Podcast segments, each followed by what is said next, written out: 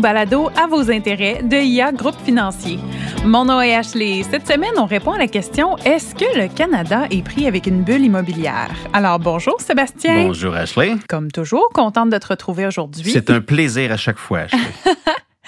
Euh, et alors, Sébastien, on entend depuis presque 20 ans maintenant que l'immobilier résidentiel au Canada est dans une bulle qui risque d'éclater. Mhm. Euh, même que récemment, certains politiciens remettent la question au centre du débat public. Alors, soyons clairs. Est-ce qu'on fait réellement face à une bulle? Ben, regardez, c'est un sujet qui est important. La réponse, euh, on pense que non. Là. On pense pas que ce soit une bulle. Je vais vous expliquer pourquoi.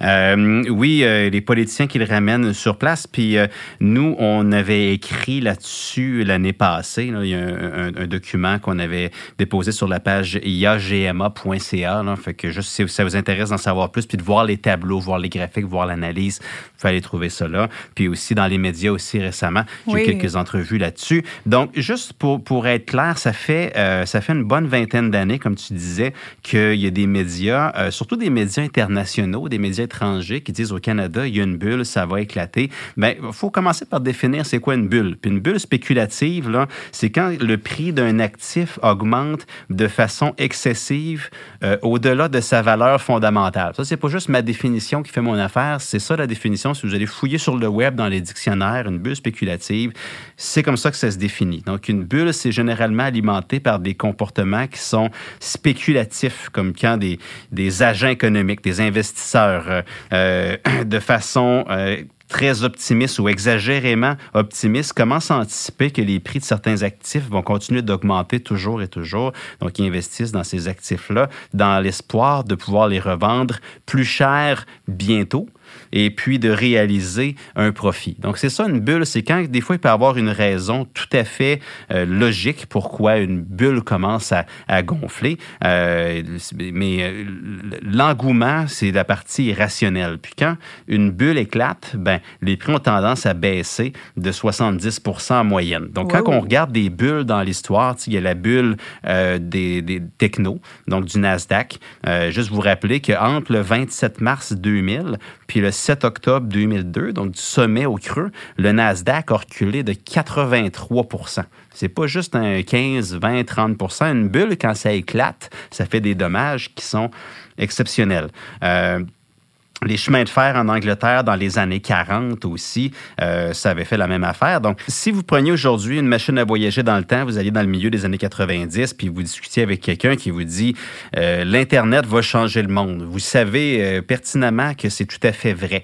Mais euh, est-ce que les dividendes de cette révolution-là auraient payé aussi rapidement que les gens l'escomptaient? Ben non. Et puis, il y a eu un engouement qui s'est passé. Les prix ont monté, monté, monté jusqu'à temps qu'on se rende compte que ben on est allé trop loin. Il y a eu de l'exubérance et puis ça a éclaté. Donc, c'est ça une bulle. C'est pour ça que j'ai de la difficulté avec, euh, avec la, la, la, la notion de bulle pour l'immobilier canadien. Il faut toujours se poser la question, comme je disais au début, la définition, c'est quand ça diverge de la valeur fondamentale. Ben, c'est quoi le fondamental qui tient le marché immobilier canadien dans le moment? Puis on pense pas que c'est que de la spéculation qui soutienne les prix. Et puis, justement, les prix ont augmenté beaucoup quand même. Est-ce que ça devrait inquiéter les gens? Ça devrait inquiéter les gens pour les enjeux d'accès à la propriété chez les jeunes ou chez les non-propriétaires. Donc, c'est difficile maintenant d'avoir accès à la propriété, d'acheter sa première maison, mais c'est pas parce que les prix montent que c'est nécessairement lié à la spéculation. Comme je vous disais tantôt, on a publié une note l'année dernière, on a fait nos devoirs là-dessus, puis les conclusions, là, je vais vous faire la version exécutive ici, c'est que quand on regarde la valeur fondamentale des actifs immobiliers canadiens, quand on se pose la question, qu'est-ce qui détermine la valeur des maisons? Bien, la réponse est assez simple. Le facteur central, il n'y a pas que ça, mais le facteur qui est immense, disons Jupiter dans le système solaire, là, c'est la démographie. La démographie canadienne est exceptionnelle. Ça- la démographie a une empreinte énorme sur l'économie canadienne. Dans la dernière année, là, c'est 3 de croissance de la population canadienne. C'est le plus haut qu'on a vu depuis le baby boom des années 50-60. Puis ça, ça vient avec l'immigration. Il n'y a pas de baby boom dans le moment, c'est l'immigration. Il y a plus de 80% de la croissance démographique actuelle qui vient de l'immigration. Puis au sein de l'OCDE, des pays euh, développés, euh, on attire au Canada les immigrants les plus instruits. Donc près de 70% des immigrants qui viennent au Canada ont un diplôme post-secondaire, puis on est aussi euh, les meilleurs au sein de l'OCDE au Canada pour intégrer les immigrants au marché du travail. Quand on regarde le taux d'emploi parmi les immigrants, on est premier au sein de l'OCDE, puis on est aussi les premiers dans l'accession à la propriété pour nos immigrants. C'est plus de 70% des immigrants qui, après quelques années, sont propriétaires d'une maison propriétaire immobilier chez nous. Donc, à la base, c'est une question de démographie. Bon, là, j'ai l'impression de t'ostiner, mais quand même, on entend des histoires qui sonnent comme la spéculation et puis les marchés, les prix ont monté rapidement pendant la pandémie. Est-ce qu'il y a bel et bien des risques? Tu sais, on porte pas des lunettes roses ici? On, ne pense pas qu'on porte des, des, lunettes roses. Euh, puis ça veut pas dire que parce qu'on ne pense pas que les prix de l'immobilier sont dans une bulle, que c'est indestructible puis que les prix peuvent pas baisser. Même que dans la note qu'on a déposée l'année dernière, euh, on l'avait écrit en réaction à la hausse des taux d'intérêt qui était bien entamée. Puis on se dit, OK, il y a eu clairement de l'exagération pendant la période de pandémie. Les prix avaient augmenté rapidement. Donc on se disait, ils vont baisser les prix à partir de maintenant, mais de combien? Puis on s'attendait à ce que ce soit entre 15 et 30 de recul à ce moment-là. Donc taux d'intérêt à la hausse, prix des maisons à la baisse. Mais n'oubliez pas une bulle qui éclate, c'est 70 et plus de recul habituellement.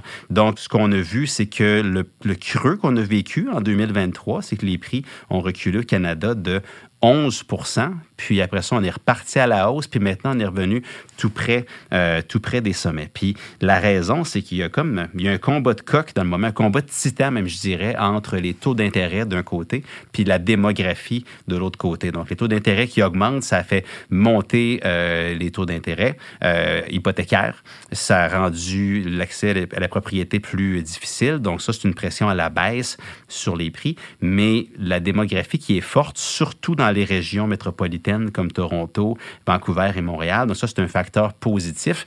Puis ce qu'on est en train de réaliser là, c'est que dans ce combat de titans-là qu'on est en train de vivre, c'est la démographie qui prend le dessus par-dessus euh, les taux d'intérêt. Donc, euh, si on met tout ça ensemble, euh, je vous dirais qu'il y a plusieurs facteurs qui nous laissent penser que oui, l'immobilier, les prix peuvent être volatiles, mais que les prix s'effondrent, ça prendrait des scénarios qui sont particuliers, mais je vous dirais que ça prendrait même une exode démographique du Canada pour qu'on voit les prix s'effondrer. Puis juste vous laisser avec une dernière statistique, le, le rythme de croissance de la population canadienne par l'immigration le nombre de personnes qui viennent chez nous, si on regarde à quel rythme est-ce qu'il faudrait augmenter la construction immobilière au Canada pour être capable d'accommoder tout le monde, il faudrait multiplier par plus que deux le nombre de mises en chantier au Canada à chaque trimestre, puis euh, même multiplier par deux à partir d'aujourd'hui. C'est beaucoup plus loin que le record historique